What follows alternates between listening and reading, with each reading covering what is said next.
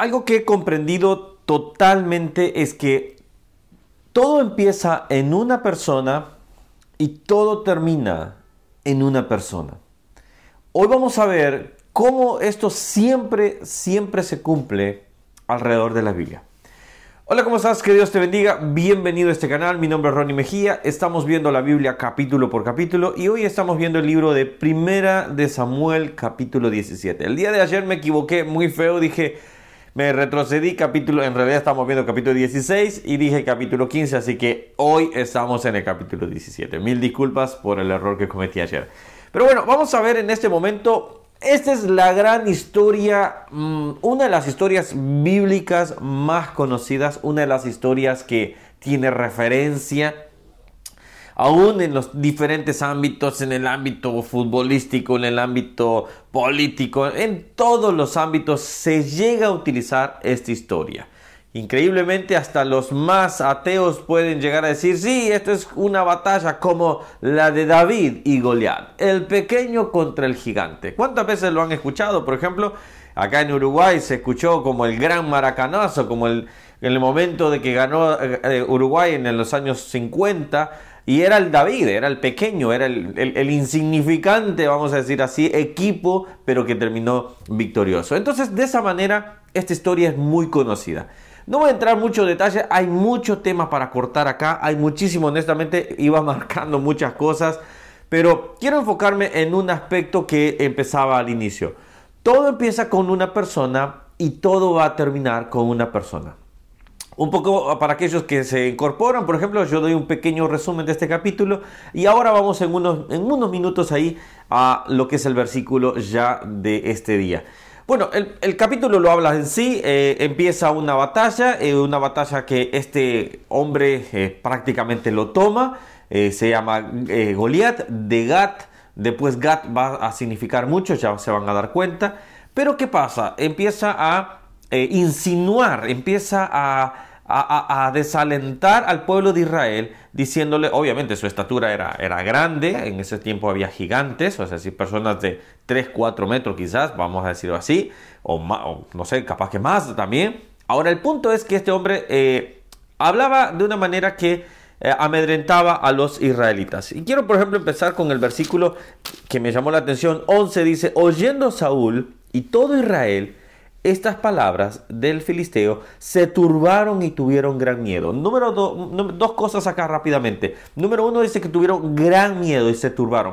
Primero, el, pueblo vio que eh, Saúl, el rey, tenía miedo. ¿Cómo le vamos a pedir valentía al pueblo si tiene miedo? Ellos estaban amedrentados, estaban diciendo, eh, no vamos a poder porque ni el rey quiere ir a pelear, ni el rey se movía de su silla quizás, no lo sé no se movía del lugar o, se escondía, no lo sabemos, no lo dice la Biblia, pero sabían que tenía miedo el rey. Entonces, ¿qué pasa acá? Cuando no estamos bajo la sombra del omnipotente, cuando no estamos, como lo veíamos el día de ayer, cuando no estamos ahí bajo el, el cuidado de nuestro Dios, simple y sencillamente vamos a tener miedo a todo lo que venga.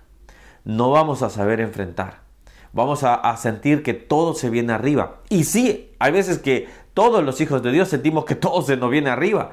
Pero cuando sabemos y decimos, hey, tranquilo, Dios está al control.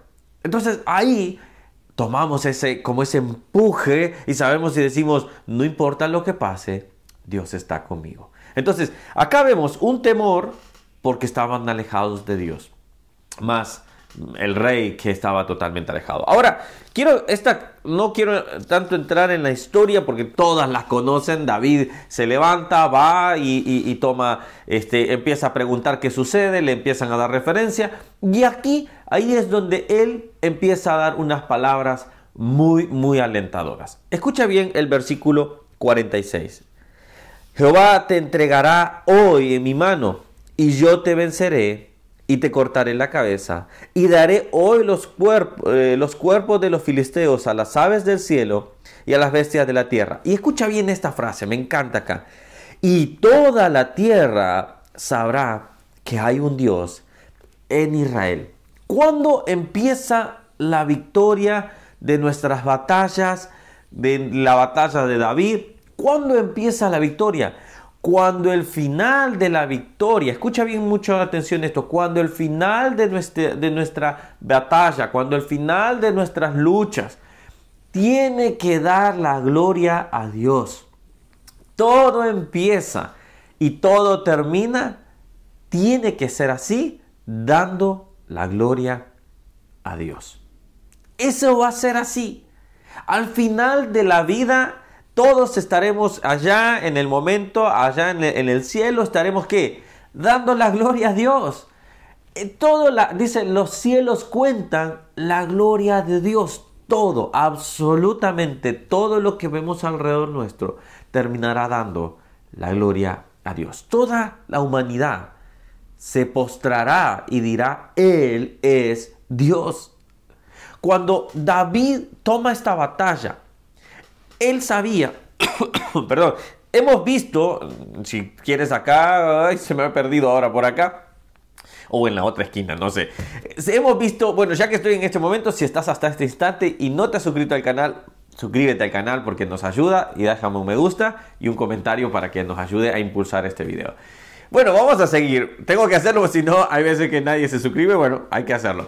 Bueno, cuando vemos este punto, nos damos cuenta que David empezó la, la, batalla no creyendo, no creyéndose él quizás más, no creyéndose él simplemente, bueno, yo ya osos, eh, leones. Él sabía bajo qué poder lo podía hacer. Él sabía que Dios estaba con él. Entonces, muchas veces empezamos nuestras batallas con nuestras propias fuerzas o para que nosotros seamos glorificados. Pero David sabía quién tenía que ser glorificado. Él sabía que la gloria y la honra era para el Señor. Y mira qué dice después, versículo 47, y sabrá toda esta congregación que Jehová no salva con espada y con lanza, porque de Jehová es la batalla y Él los entregará en nuestras manos. Mira qué lindo, y sabrá toda esta congregación que Jehová no salva con espada y con lanza. Hace poco quería decir, por ejemplo, hemos estado viendo sobre los discípulos, estuvimos viendo toda una, una, serie y vimos que eran hombres comunes y corrientes. David era un hombre común y corriente. Algo que Dios siempre ha estado haciendo durante toda la historia es usar lo menospreciado, lo no apto para Él glorificarse. La Biblia dice que Él ha escogido lo vil de este mundo para que lo sabio no se jacte. Cuando nosotros nos damos cuenta que al final de todo la gloria será para Dios, entonces créemelo, la victoria está asegurada. Muchas veces en cuestiones de enfermedad debemos decir, Señor, yo ruego por un milagro. Pero si al final de todo toda la gloria te la vas a llevar tú, entonces hazlo tú, Señor. Entonces, ese problema financiero, Señor, si al final de todo la gloria será para ti, entonces ayúdame, Señor. Debemos tener la actitud correcta. David empezó la batalla con la actitud correcta, sabiendo que la gloria era para Dios. Entonces, ¿qué Goliat te está enfrentando ahora? ¿Qué Goliat te está diciendo, no vas a poder? Esto no es posible. Lo que tú buscas es para tu gloria, es para salir y decir, miren cómo lo hago, o es para decir, Dios fue bueno y de Él es la gloria. Y para Él es la honra por la eternidad. Piénsalo. Vamos a orar en este momento y solo le decimos al Señor, ayúdame Señor. Señor, gracias por esta historia impresionante usas a un pequeño hombre, Señor. Usas a David, un pequeño muchacho, pero Señor, que, que tenía un corazón conforme al tuyo. Cuando me doy cuenta que enfrento mis batallas y que quiero ganarlas para yo ganarme la gloria, entonces, Señor, ya empecé mal, Señor. Pero ahora, Señor, hemos aprendido que debo de empezar mis batallas para que tú te lleves la gloria, Señor. Mis batallas son tus batallas no voy a ir con lanza, no voy a ir con espada, no puedo ir con nada que instrumento que yo piense que puedo ganar la batalla. Tú puedes usar simplemente una onda y unas piedras. Pero Padre, tú haces cosas de lo imposible, las haces posible. Que mi vida, Señor, sea un fiel testimonio de que tu gloria, Señor, que todo sea para tu gloria realmente. En el nombre de Jesús. Amén. Que Dios te bendiga. Nos vemos el día de mañana y seguimos estudiando la Biblia capítulo por capítulo. Hasta luego. Chao, chao.